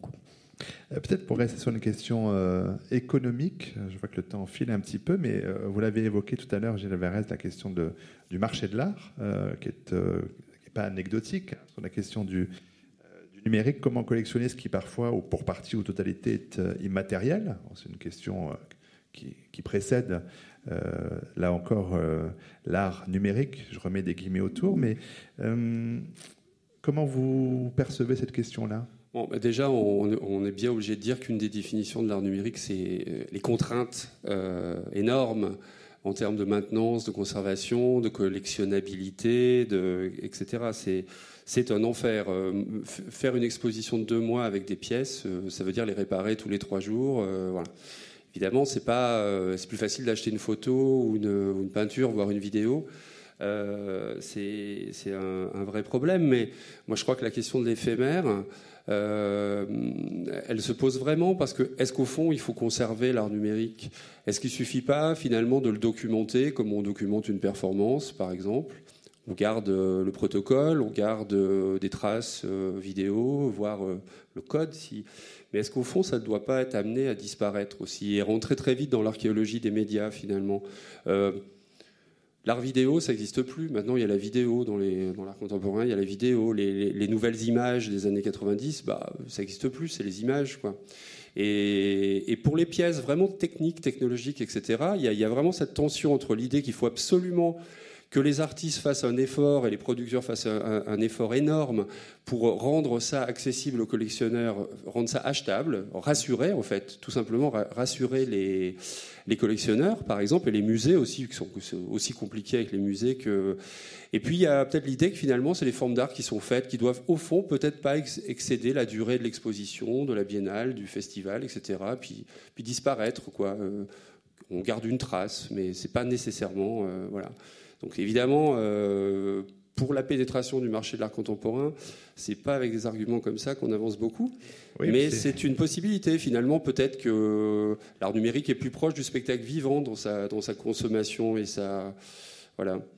Donc il faudrait que les, plasticiens touchent euh, leur droit de monstration, ce qui est quand même un autre problème. Mais ça, c'est oui, ça c'est. Il faudrait qu'ils soient payés pour montrer leurs œuvres. Ah oui, mais ça c'est la moindre des choses. Oui, enfin. Vous savez que ce n'est pas évidemment toujours le cas. Euh, mais peut-être justement demander à, à Félicie Destiendorf, pour une partie de, votre travail, disons la plus immatérielle, quand il s'agit de, projeter les faisceaux lumineux dans les cieux, euh, euh, c'est compliqué. De, est-ce que c'est une pièce qu'on peut vendre à un collectionneur? En théorie, oui, mais je ne je, je, crois pas que. Alors, bon, il y a des, des, quand même des. Si, il y a des collectionneurs qui m'ont demandé d'installer un laser parce que c'est une pièce qui pointe des étoiles, des objets célestes avec des tracés lumineux, dont on voit une image là euh, dans une version qu'on a fait pour la Nuit Blanche.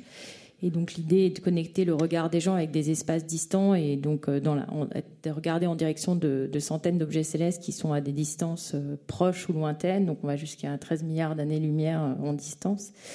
Euh, moi, j'aime beaucoup ce côté éphémère, malheureusement pour euh, pour mes finances, hein, parce que c'est pas forcément le, plus malin. Mais euh, j'ai discuté récemment avec Jean Dupuis, qui est un artiste de Fluxus, qui me disait toi et moi, on a le, même problème. On fait des pièces technologiques et maintenant je fais des anagrammes.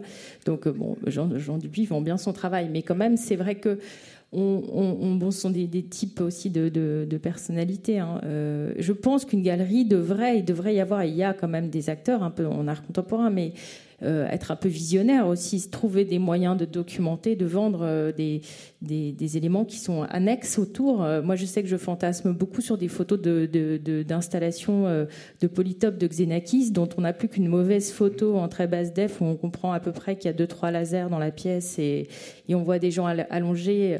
Et je trouve ça très beau aussi. bon, après, c'est parce que peut-être, voilà, je, me projette, j'imagine, je comprends ce que cette image peut décrire mais aussi euh, c'est euh, ce problème de l'objet et de, la vente euh, vient un petit peu titiller aussi ce, problème, je pense, de, collection. on, a un certain besoin d'objets. De, de toute façon, l'art numérique, c'est même dans l'exposition Dynamo, on le voyait, c'est-à-dire que le mouvement partout. Chez soi, je suis pas sûre que ce soit quelque chose forcément toujours à vivre. Donc moi, j'ai certaines pièces que j'ai pensées effectivement pour pour, euh, pour euh, une durée, une permanence, mais ça demande une réflexion complètement différente. C'est même assez, euh, c'est même dans mon cas quelque chose de beaucoup plus difficile de se dire tiens, ça va, il va y avoir une durabilité. L'art génératif peut, peut fonctionner bien dans le temps. Euh, donc, euh, donc voilà, donc je ne sais plus quelle a été votre question. Mais, bah, vous avez bien répondu pourtant, comme quoi. C'était sur la question de savoir effectivement comment on peut vendre une œuvre pour partie immatérielle et comment on fait avec ça. Bah, pour le coup, Nils Asiosmanov, il y a eu, enfin il y a eu, je ne sais pas pourquoi je parle au passé, mais ce qu'on appelait ou ce qu'on appelle le net art. alors pour le coup, on, est, on serait en plein dans l'art numérique, c'est-à-dire des pièces des œuvres conçues par les artistes dont l'espace euh, démonstration, c'est euh, la, grande, la grande toile. je me souviens qu'au début des années 2000, euh, le FRAC Languedoc-Roussillon, qui était alors dirigé par Ami Barak, avait commencé à collectionner certaines pièces de, plasticiens de net art. Je me rappelle une, pendule de Claude Clossier, comme ça, qui, tournait sur 10 heures. Enfin, voilà, il y avait, il y avait un. Si on allait sur le site du FRAC Languedoc-Roussillon, tout début des années 2000, il y avait un espace collection net art. où est-ce qu'on en est de ce côté-là? Alors déjà, moi sur la conservation, je suis assez d'accord avec ce qu'a dit Gilles. Est-ce que euh, on a vraiment besoin On est dans une espèce d'époque là où il faut absolument tout conserver? Moi, j'aime beaucoup la musique baroque. J'écoute Monteverdi, Lully, Bach, etc. Il y en a des milliers et des milliers que je ne connais pas et que je ne connaîtrai jamais parce qu'ils ont juste disparu. Donc, euh, finalement, euh, chaque époque va euh, nous permettre de garder un certain nombre d'artistes, pour d'ailleurs pas toujours des bonnes raisons. Hein. Mozart a été oublié pendant une période, il est revenu. Enfin, on ne sait pas bien à quoi tout ça tient. mais en l'occurrence, moi, je me dis que c'est pas très grave si des œuvres disparaissent. De toute manière, elles auront inspiré des gens. C'est ça qui est important. Donc elles remettront d'une conserver, on conserve. Et d'avoir si peu de pièces de théâtre grec ne euh, euh, nous fait pas forcément sauter de joie au plafond non plus. Oui, alors c'est vrai que là on va chercher loin, mais, mais, non, mais effectivement. je réagis simplement. Pourquoi pas Non, non, mais pourquoi pas Mais euh, voilà, en tout cas, moi j'ai pas de nostalgie, de, enfin en tout cas, tout craint, voilà, de, de, de, enfin, on dit ça, c'est parce qu'on est dans une époque, hein, on est aujourd'hui où je sais pas si vous avez remarqué, mais euh, on est hyper tracé. Euh, enfin, notre vie est entièrement aujourd'hui. on a fait un débat il y a quelques années, voilà. tout conserver. Enfin, bon, voilà, donc, bon, moi je suis pas forcément là-dedans. Et sur la réaction, juste sur le modèle économique rapidement. Euh, je pense que le modèle économique, il est, euh, en, il, tranche, euh, il va trancher de plus en plus totalement avec le modèle de l'œuvre euh, objet euh, numéroté, objet unique, euh, œuvre fermée, linéaire, etc. On rentre dans un art de la profusion, puisque vous savez qu'il n'y a pas d'original avec le numérique, c'est des, des 0 et des 1. Donc on, le duplique à l'infini, c'est toujours la même qualité originelle. donc on est dans un art de la profusion, on est dans un art du, flux, du participatif, de l'évolutif, etc. Enfin, c'est que des termes comme ça qui montrent que de toute manière, on est dans, un art des versions aussi, V1, V2, V3, un peu comme dans le logiciel tous les artistes qui passent au cube, je veux dire, ils sont toujours dans un work in progress, ça s'arrête jamais, quoi. Et, tant mieux, je dirais. Donc, euh, je pense que le modèle économique, juste pour terminer là-dessus, il va beaucoup plus s'apparenter au modèle qu'on retrouve dans le numérique, c'est-à-dire que on va euh, de plus en plus télécharger des expériences, et j'appelle vraiment ça comme ça parce qu'il y a tous les systèmes d'interaction qui vont avec. On va télécharger des expériences qui sont dans le cloud quelque part, on va les télécharger à la maison pour un temps donné, exactement comme avec Netflix. On payera à l'usage, on payera pas à, on, va, sortir de la société de l'achat de biens, de la possession, pour être dans la société du partage, euh, de, l'usage. Donc euh, c'est aussi ça qui va arriver, je pense, dans les nouveaux modes de consommation de, l'art numérique. Ce qui veut dire, donc, pour répondre à la question initiale, que le net art, finalement, c'est l'avenir de, c'est l'avenir de l'art. Parce que ça viendra du cloud, j'exagère. Le Alors, oui, oui, à condition que euh, on ait fait le lien avec ce qui arrive, hein, ce qui arrive en ce moment, avec le maillage du numérique dans le monde physique réel. Chris Anderson, le père des makers, a dit on a passé dix ans à expérimenter des modèles dans le monde virtuel, maintenant on va les transposer dans le monde physique avec les objets connectés, les environnements intelligents, etc. etc. C'est-à-dire que tout ça, ça va devenir intercommunicant. Donc là, oui, effectivement, quand cette jonction se sera faite, Bon, bah oui, il suffira de se connecter quelque part et de vivre dans le monde réel physique une expérience euh, n'importe où, à n'importe quel moment. Seul? Pas forcément, non. Non, non, au contraire, ça peut être hyper connecté. Euh, vous savez que l'intelligence collective. c'est. Non, mais. C'est pas être seul. Enfin, moi, j'observe que. Non, non, mais il y a le seul ensemble qui a été théorisé par des sociologues, mais il y a aussi l'intelligence collective qui a été aussi théorisée par des philosophes comme Pierre Lévy, euh, et qui aujourd'hui montre que euh, toute la société, là encore, de l'économie collaborative, du partage, du peer-to-peer, etc., repose sur des logiques aussi d'intelligence collective, et que ça aussi, ça va arriver. Regardez Olivier Aubert, par exemple qui depuis 20 ans, plus que ça maintenant, expérimente euh, des œuvres euh, participatives qui sont fondées sur ces logiques d'intelligence collective et de stratégie des foules, hein, il appelle ça comme ça, je crois. Euh, le générateur poétique, allez voir ça, c'est, ça, dit tout. Ça montre comment des gens, entre eux qui se connaissent pas, se mettent ensemble pour créer une œuvre participative, et ça donne du sens, ça donne des choses très intéressantes. Vous vouliez commenter, euh, Gilles Varese, et puis on va donner la parole ouais, au sur Faut-il tout conserver? Bon, je suis un peu d'accord avec vous que six pièces d'Échille, ça suffit pas, mais, euh, mais je pense qu'il y a. on fait avec en même temps. Mais on se suffit bien de, des, des pièces historiques de l'art numérique qu'on a conservées. Euh, je rappelle que ça coûte quand même beaucoup plus cher de les, enfin, de les refaire finalement que de les avoir faites. Donc ça peut, peut-être qu'il vaut mieux se concentrer sur des nouvelles pièces et nouvelles créations. Et juste sur la question du, net art, je pense que c'est celui qui est le plus facile à, collectionner et à conserver. Tout simplement, euh, on connaît par exemple un, collectionneur qui s'appelle Ampus Linwall, qui lui achète des, des, des œuvres de net art. C'est très simple en fait. Son, son protocole, c'est que il met sur le sur la barre d'écran collection of en puce euh, Linwall. Et euh, c'est, alors il a 5 euh, ou 6 millions de visiteurs par an. Il y a peu d'œuvres qui peuvent se flatter d'avoir autant de visiteurs. Et simplement, lui met collection puce Linwall. Et on est obligé d'avoir ça qui s'affiche quand on va sur le site. C'est très simple. Alors là, le portage est très très simple. Ça sera voilà. Et donc le NetArt, c'est pas si compliqué que ça à conserver quoi. A priori, ça devrait être le plus pratique, on est d'accord. Est-ce qu'il y a, comme il est euh, déjà 19h32, une première question dans la salle, une main qui se lèverait pour qu'on vous apporte un micro euh, Sinon, le temps que le temps que la première main se lève, ça y est, j'ai oublié en plus l'idée que j'avais.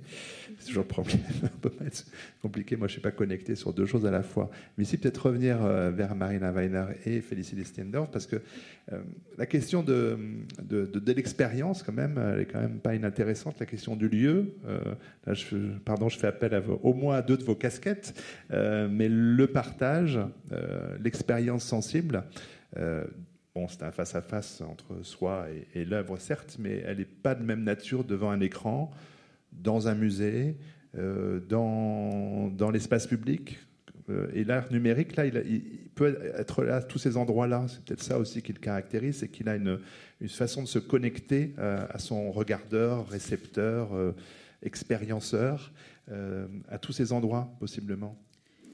Oui, je crois que euh, l'idée du dispositif est, intéressante là aussi parce qu'effectivement, dans, une expérience avec euh, euh, plutôt que le mot œuvre, je trouve que le mot dispositif est, peut-être plus, adapté, effectivement, qui peut prendre place, avoir lieu dans différents espaces, et c'est ça aussi qui permet les numériques, à la fois avoir une expérience spatiale et temporelle différente. Euh, envisager des nouveaux modes de représentation, effectivement, que, qui, qui étaient peut-être euh, pas tellement envisageables euh, dans des démarches plus, voilà, sans, sans, sans, numérique. Et bon, tout ce qui touche au, partage et à la participation, c'est une dimension un peu, un peu différente, mais effectivement, peut-être qu'il y a moins à voir avec l'espace, l'institut, etc. Mais je pense qu'effectivement, euh, l'espace urbain a été à un moment donné, peut-être euh, ça l'est un, peu moins euh, aujourd'hui, mais à un moment donné a été un, un sorte de théâtre d'expérimentation. Il y a autre chose qui me semble intéressante aussi dans, la démarche qu'on peut déployer avec, enfin, avec, des, avec le numérique. Euh, c'est l'idée qu'on va euh, procéder par expérimentation aussi, c'est-à-dire que euh, bah, quand on travaille avec la technologie, bah, les choses, on les a imaginées comme ça, hop, on monte et puis ça marche. Donc il y a comme ça des étapes, des, l'idée pas seulement de l'expérience, mais de l'expérimentation qu'on va, on va implémenter ça à, différents moments euh, de la conception et la réalisation d'une œuvre.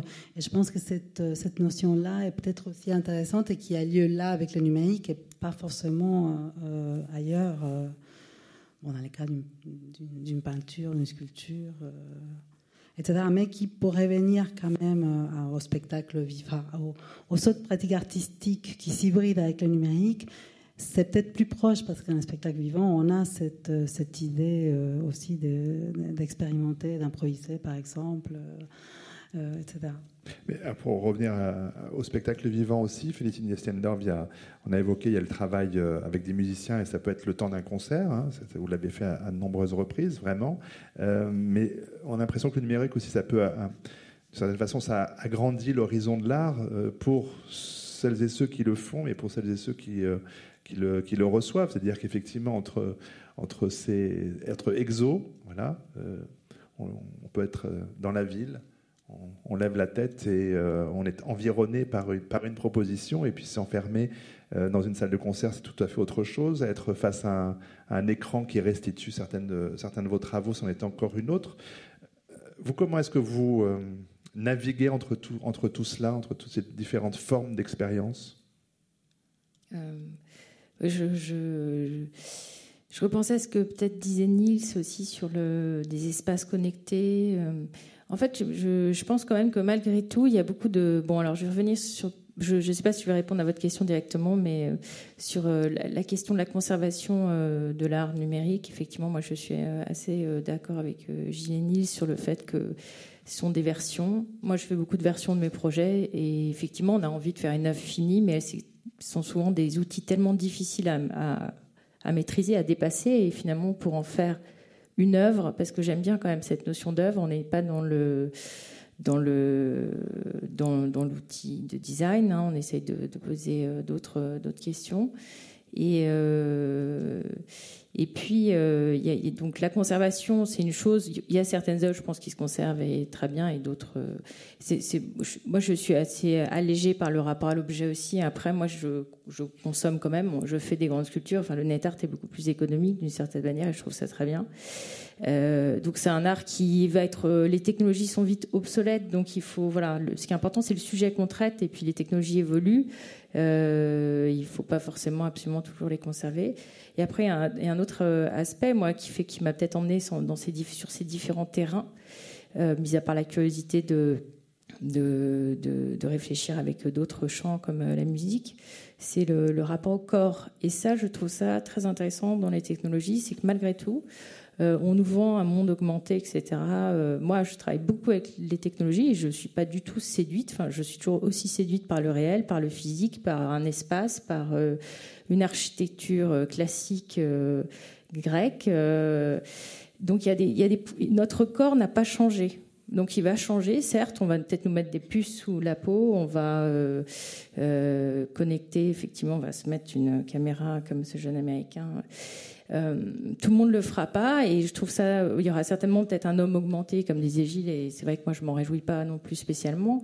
Euh, ce que je trouve intéressant à la rigueur c'est de matérialiser peut-être des problématiques euh, qui ont été avancées en physique et qu'on ne voit pas encore dans l'art. Par exemple quand on apprend à dessiner, on apprend encore la perspective, c'est très bien, mais qu'en est-il des dessins quantiques, des exercices quantiques pour les enfants qui peut-être pourraient exister finalement? Enfin, c'est toujours un problème de représentation, mais la connaissance du réel, là aussi, elle a, évolué de ce point de vue-là.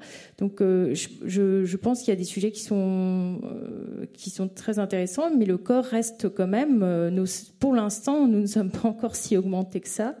Et on a des plaisirs, et je reviens sur le feedback et le plaisir de, comme disait Hall dans la dimension cachée, de, de conduire une voiture, d'avoir un feedback, que ce soit pas une anesthésie générale où on n'a plus aucun contact, et le rapport à l'écran, enfin l'interactivité avec un tableau peut être beaucoup plus intense qu'avec une, ce qu'on appelle une œuvre numérique interactive. Donc, euh, il faut savoir encore aussi, enfin, nous sommes des aides de projection, donc euh, voilà, on a besoin de, de, sentir avec sa peau.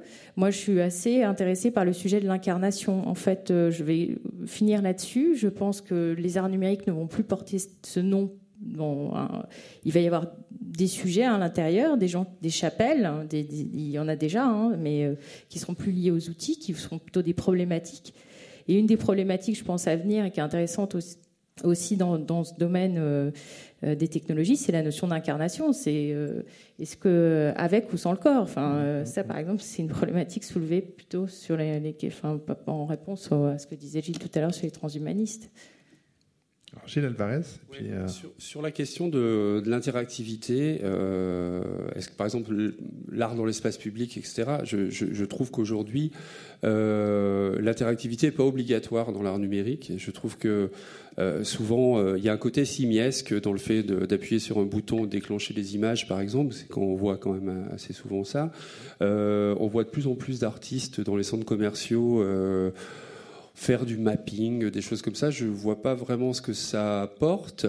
Et puis, euh, et puis euh, alors ok, c'est le, regardeur qui fait l'œuvre, on le sait bien, etc. Mais je crois que la, mise à distance est importante aussi pour un peu peut-être un peu rehausser le, statut de l'art numérique. on a essayé dans la prosopopée, là justement, que vous avez vu, de, de, de, mettre à distance les objets, de les rendre, de, mettre en valeur l'intelligence des artistes en exposant l'inintelligence artificielle des machines. C'est-à-dire vraiment de, les montrer euh, déconnectées, de les montrer euh, insuffisantes, euh, dysfonctionnelles, etc., etc. Et vous avez pu remarquer qu'il y a peut-être sur une trentaine de pièces, il y en a trois qui sont interactives. Je crois que c'est pas obligé d'être interactif. Et je crois que la, voilà, la, posture un peu plus muséale un peu moins touche à tout, littéralement, qu'on trouve dans pas mal effectivement de, de festivals d'art numérique. Par exemple, je trouve que c'est pas c'est bien aussi de, laisser les objets vivre seuls et de, lâcher prise et de les laisser dans leur euh, euh, imperfection, leur euh, voilà, dans leur la, beauté du raté, la beauté fatale du raté, comme disait Marie Lechner, critique d'art numérique éminente. Lisa Josmanov, vous vouliez ajouter quelque chose à ce sujet? Sur les, le numérique, les outils numériques, moi je pense que enfin, le numérique, je pense c'est des outils, et les outils c'est neutre, on en fait ce que ce qu'on veut bien en faire. Euh, il y en a qui arrivent à faire des choses bien avec, d'autres pas. Voilà, c'est pas grave. Comme avec des pinceaux, remarquez. Hein. Exactement, c'est exactement pareil. Et peut-être juste, raconter une petite anecdote euh, très rapidement qui, pour moi, résume assez bien ce qui a été évoqué précédemment, c'est-à-dire l'expérience, le corps, l'urbain euh, et tout ça. Et, et, aussi, justement, le côté numérique ou pas numérique. Un jour, il y a une chorégraphe qui arrive au cube et qui nous dit voilà, donc moi, je sais pas le numérique, j'y connais rien, je suis nul. Euh, mais ça fait longtemps que j'ai une idée qui me trotte derrière la tête. Est-ce que vous pourriez m'aider à la réaliser? Et l'idée, c'est quoi? C'est que j'aimerais euh, amener les gens à danser dans la rue. C'était une chorégraphe. Euh, et j'aimerais essayer d'imaginer un dispositif qui, amène les gens à danser dans la rue. Donc, son projet nous a séduits. On a monté une équipe pluridisciplinaire autour de ça, avec des développeurs, etc., puisqu'elle-même n'était pas du tout numérique. Et donc ça a donné euh, une pièce euh, qui s'appelle Viens danser, euh, qui a fait le tour du monde, qui a été sur Shanghai 2010, l'exposition universelle pendant six mois. Il y a deux millions et demi de personnes qui ont vécu cette expérience, et bien dans bien d'autres endroits aussi. Et cette œuvre, c'est quoi? C'est un ballet de méduses. Et ces méduses ont, sont dotées de comportements. C'est-à-dire que ce n'est pas juste des méduses qui bougent quand vous bougez. Elles reconnaissent, enfin, en fonction de votre mouvement, elles vont interagir avec vous, mais elles sont dotées de comportements. Et donc, qu'est-ce que ça produit? Ça produit que quand vous arrivez, c'est vraiment une pièce qui a été faite pour euh, l'espace urbain. Donc, si vous imaginez un grand écran sur la place publique, on l'a fait en Corée, au Japon, etc. Donc, vous arrivez, et ici les Moulineaux aussi, vous arrivez et vous avez un balai de méduses euh, un peu statiques euh, qui sont là, qui flottent. Vous commencez à bouger, elles bougent, donc vous comprenez très simplement que là, il y a un jeu qui va s'instaurer avec elles. Et, et, à partir de là, vous dites tiens, c'est rigolo, je vais faire danser le ballet de méduses. C'est une pièce immersive à très grand écran. Et en fait, c'est elles qui vous font danser. C'est-à-dire, vous commencez à. Voilà. Et pour répondre à ce que disait Gilles, il a tout à fait raison qu'il y a une espèce de tendance euh, avec ces interfaces-là. Hein, on en a vu plein se développer, où euh, bah, finalement, euh, on voit des gens s'agiter. Des fois, c'est un peu ridicule. Mais en quoi, je pense, que dans le cas de l'Anglade et d'autres, je pense qu'il y a une, quelque chose de vraiment, vraiment intéressant. C'est que, le, en fait, vous allez voir la qualité de l'œuvre à la qualité du comportement du spectateur. C'est ça qui va se passer. Si vous avez une œuvre débile où justement il n'y a pas de comportement intelligent, eh ben vous allez voir des gens faire comme ça parce que de toute manière ça produira rien d'intéressant. Si vous avez une programmation avec un comportement qui est intéressant, eh ben petit à petit c'est l'œuvre qui va vous conditionner. Je vous donne un exemple très simple. Euh, Langlade avait réglé le fait que si vous arrivez, vous faites des gestes comme ça, un peu comme ferait des gamins, euh, hein, eh ben les, méduses elles vous voient pas, ça les intéresse pas. Par contre, si vous commencez à avoir des gestes plus doux, plus amples, etc., là elles commencent à vous regarder, elles commencent à interagir. Donc oui, elles vous amènent progressivement à danser réellement, à avoir des beaux gestes. Et pour terminer, on a montré cette œuvre dans plein d'endroits euh, et des fois dans l'espace urbain de manière pérenne sur des longues périodes et on a vu des trucs géniaux. On a vu par exemple des gens qui, organisaient des séances de tai chi tous les matins à 8 heures, ils venaient à 50 faire leur mouvement comme ça devant les méduses et ça les inspirait de le faire dans ce rapport aux méduses quoi. Voilà, donc c'est juste pour dire que c'est une question de d'outils, l'outil il est neutre, et après c'est une question de programmation, de, l'intelligence de la programmation euh, qui va faire que l'interaction sera intéressante ou pas. Quoi il faut féliciter les programmeurs, véritablement, pour effectivement différencier les mouvements comme vous le disiez, sans intérêt et d'autres qui, en auraient. je ne sais pas si ces quelques minutes ont, permis de, dérider ou de faire qu'un un bras se déploie au premier rang. Pardon. Bonjour. Moi, je voulais savoir, je voulais avoir votre avis sur la question des avant-gardes. Est-ce que, à l'ère de la diffusion, du mainstream, de, est-ce qu'il y a encore, euh, avec l'art numérique, une culture un peu de l'underground?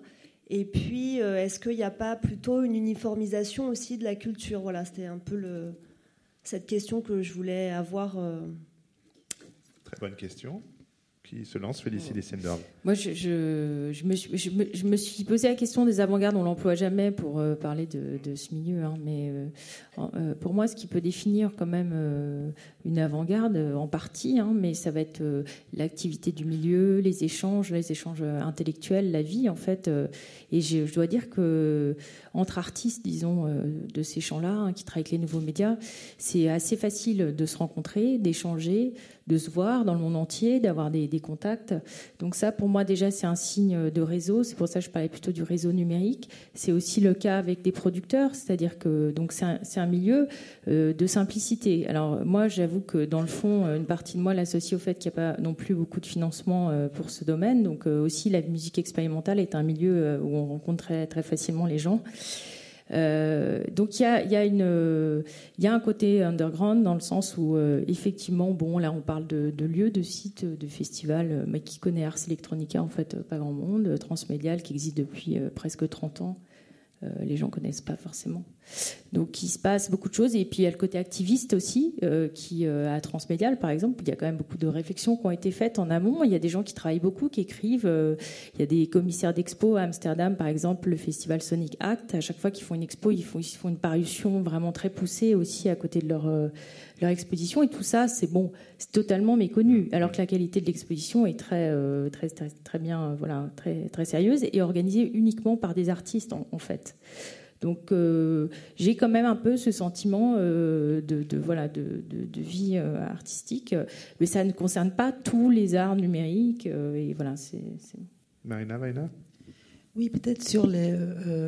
Euh, euh, Félicie l'a dit à la fin, euh, plutôt sur les problématiques qu'à un moment donné vont soulever les, réflexions que, certains groupes d'artistes vont, avoir par rapport à des sujets sociétaux. on en a parlé euh, de quelques-uns tout à l'heure. Donc, c'est euh, plus dans, finalement la réflexion qui va amener un travail artistique, numérique ou pas d'ailleurs, ensuite, que dans l'essence de, peut-être des avant-gardes du XXe siècle, en fait. Juste pour compléter ce qui a été dit, euh, euh, moi j'observe que partout où il y a du hacking de quelque chose, c'est-à-dire des, développeurs, euh, là on est dans le monde de la technique, qui détournent des choses, partout dans ces endroits-là, il y a aussi des artistes qui expérimentent et qui hackent. une fois de plus, c'est pas hacker la technologie pour la technologie, hein, c'est utiliser la technologie pour donner à voir de nouvelles façons de représenter les choses. Et notamment, une des choses que je vois poindre ces derniers temps, euh, c'est tout ce qui a à voir avec les biotechnologies, euh, les, biotechnologies, technologies du vivant. Alors le, biohacking, c'est quelque chose qui est en train de monter très fort euh, un peu partout dans le monde, et, je constate hein, qu'il y a de plus en plus d'artistes qui se mettent sur ce terrain, et je le mets juste en résonance avec ce qui se passe sur le plan de l'écologie. Euh, aujourd'hui, vous avez vu avec la COP 21 qu'on est quand même, euh, on a un peu chaud aux fesses, euh, sur ce qui nous arrive, euh, qu'on pourrait, dans l'absolu, peut-être aller vers une sixième extinction de masse de l'humanité. Enfin, c'est quand même assez sérieux. Et je pense que les artistes, beaucoup d'artistes qui sont justement dans le fait de de, de, de, de, montrer ces choses qui arrivent, de les dénoncer, bah, utilisent là encore les, les, meilleurs outils quelque part pour les démontrer, c'est-à-dire ils s'attaquent aux vivants et ils essayent de, de montrer, de, rendre visible un certain nombre de choses sur le vivant, euh, pour peut-être aussi nous permettre de mieux comprendre la biodiversité, notre rapport au monde et à la biodiversité, etc. Alors, il y a une question de monsieur. Euh, Bonsoir. Je voudrais revenir sur la, question de la conservation. Euh, par exemple, Exo, ou alors le Viens danser de Catherine Langlade, que j'ai pu voir, ou la semaine dernière, Ruine de Franck Vigroux, où vous avez collaboré. Euh, est-ce qu'on pourrait envisager que ces pièces euh, deviennent des pièces du répertoire, deviennent des références, et dans 50 ans, 30 ans ou, ou 235 ans, un autre artiste puisse les reprendre et les réinterpréter? Et quelle marge aurait-il? Comme une pièce de théâtre, comme un... Voilà. Est-ce que c'est réinterprété ou réactivé aussi? Oui. Est-ce que c'est les consignes de Sol Lewitt Est-ce que c'est un, un Et, comment Voilà. comment s'écrit? Est-ce que EXO est une pièce qui est qu'on qu'on, euh, qui a été installée et puis qu'on qu'on range dans des dans des fly cases et qu'on ressort euh, telle quelle? Ou est-ce que c'est une pièce qui est écrite et qui peut être réinterprétée? Félicie. Euh, bah, de, euh, Exo, tra- de toute façon, c'est une pièce qu'on travaille en fonction de chaque site, de chaque ciel, donc le ciel euh, euh, de chaque voilà de chaque site, on va on va le présenter. Donc on retravaille à chaque fois la pièce. On l'a pour l'instant installée pour la première fois pour la Nuit Blanche, mais si on, va la rejouer à Marseille, on refait euh, on refait euh, la compositrice retravaille son tous les sons euh, en fonction du ciel. On retravaille toute la programmation en fonction du ciel. Et ce qui fait d'ailleurs euh, que c'est pour moi un projet de land art en fait que je voulais euh, que j'espère euh, aussi euh, déplacer dans, dans l'hémisphère sud dans des, dans des déserts. Ensuite, Exo, euh, pour l'instant, moi, j'avais plutôt envisagé une version permanente dans un site précis euh, et que les gens, en fait, fassent cette démarche d'aller euh, se, promener pour voir un laser pointer un objet précis dans le ciel. Mais ça va nécessiter un travail technique et puis de trouver le bon, site pour le faire. Ça, je trouverais ça intéressant. Il faut que ça devienne une œuvre permanente. hein. Dans un lieu, où on a un rapport à l'espace complet, dans un- une vraie page blanche. Euh, ensuite, euh, moi je ne fonctionne pas sous forme de protocole euh, bah, comme Sol Lewitt par exemple, où je confie, enfin pour l'instant, hein, je trouve ça très intéressant. mais, ça pourrait, ça pourrait, mais en tout cas dans, le cas d'Exo, j'y ai pas du tout pensé pour le moment. Et puis je dessine souvent mes pièces pour un musicien en particulier. Celle-ci, je l'ai pensé aussi beaucoup avec Julie Rousse qui fait du field recording. Voilà. Et je sais plus, je voulais dire quelque chose. Sur la pérennité de votre œuvre, sur la Ouais. postérité de votre œuvre, est-ce que ça peut, c'est quelque chose. euh, pour après, vous moi, j'ai du mal à documenter mes projets. En général, je dois dire, je ne réussis pas toujours la, la documentation, les photos, les vidéos. Je, ce qui me fait le plus plaisir, finalement, c'est la communication entre les gens qui ont vu le projet et qui vont transmettre. Donc, je suis plutôt dans une communication orale. Euh, et je trouve que trop de documents, enfin, la documentation est importante, mais on est tellement dans une société de communication que maintenant, finalement, il y a même des gens qui font tourner des pièces uniquement sur photo. Euh, il y a un aspect euh, communication et je suis pas sûre que les pièces les plus photogéniques soient toujours les, les plus intéressantes. Donc euh, voilà, je me, euh, me permets euh, cette petite critique parce que je voilà, on peut aussi aller en contre un peu et, et plutôt moi Exo l'idée c'est de faire plutôt venir les gens sur un plateau euh, dans le centre de la France hein, pour s'asseoir sur des sièges et vivre une expérience avec l'espace et que et que voilà ce soit surtout euh, pour les gens qui sont qui, qui pourront assister à, à la, à la présentation. Qui viennent à la pièce plutôt Mhm. que, plutôt que l'inverse. Je ne sais pas s'il y a encore une question, toute, toute dernière, mais peut-être. euh, voilà, alors madame, pour, euh, ce sera la dernière question ce soir. Bonsoir. S'appuie sur euh, des, des pièces de la... la panne fait partie de l'œuvre. Est-ce que, pardon Est-ce que la panne Ah, fait voilà. partie? C'est bien fait parce qu'il y avait une panne de micro. C'est remarquable. là. Bon, merci pour votre complicité, évidemment, c'était prévu tout cela. Ah. Ça, c'est pas, l'autre, panne, ça. La panne fait partie de la- du débat aussi. Ça, Bon, Raust. là, il faut se dépêcher Euh, parce qu'il y a 5 minutes avant la prochaine annonce quand ça non, marche pas sur comme ça. l'accident, en fait, bon, La l'accident euh, fait, est un outil de l'art numérique. C'est-à-dire qu'il y a beaucoup de, euh, de- d'artistes qui savent programmer l'accident, qui savent le, le- pro- programmer à quel moment il va intervenir, et aussi à quel moment ils ne savent pas à quel, enfin, à quel moment il va intervenir. C'est-à-dire, ça fait partie de l'esthétique aussi. Le, le, le- le fait de concasser des algorithmes pour transformer des choses. Effectivement, il y a une dépossession, et effectivement, c'est l'artiste qui a créé, qui a programmé cette dépossession, ce- ce- son auto-disparition dans, dans la pièce. Mais effectivement, la- l'accident fait totalement partie. La panne aussi, malheureusement, et c'est souvent pas prévu hein, dans, l'art numérique, fréquent. mais c'est très fréquent. Mais, euh, mais l'accident fait partie vraiment de cette discipline et c'est aussi une de ses euh, spécificités, l'accident contrôlé. Ce qui, fait, ce qui est un autre art dans, dans l'art numérique, c'est la maintenance. Que- ça, on le sait tous. Vous voulez dire un mot là-dessus avant que la Très- prochaine annonce se quitte Su- Super vite, une des œuvres qui a été nominée au dernier prix de la création euh, du Cube, euh, c'est, euh, j'ai plus le nom de l'artiste, excusez-moi, mais euh, Vous allez c'est voir sur le site du voilà. club, hein, ils sont 6. donc c'était un serveur un serveur euh, informatique. Dans le serveur, il y avait le, logiciel de son œuvre et vous aviez des gros marteaux qui étaient en ah dessus du serveur. Et en fait, les gens à distance se connectaient et pouvaient actionner les marteaux. Donc c'était le public qui était invité à dissoudre l'œuvre et une fois que l'œuvre était cassée avec les marteaux, elle, était terminée. Voilà, c'est aussi bête que ça, mais c'est pour dire que la disparition peut être totalement euh, programmée. ou pas, comme euh, cette annonce qui n'était pas prévue. Mais en tout cas, voilà, il me reste juste le temps de remercier les quatre intervenants ce soir et le public à l'écoute. Merci.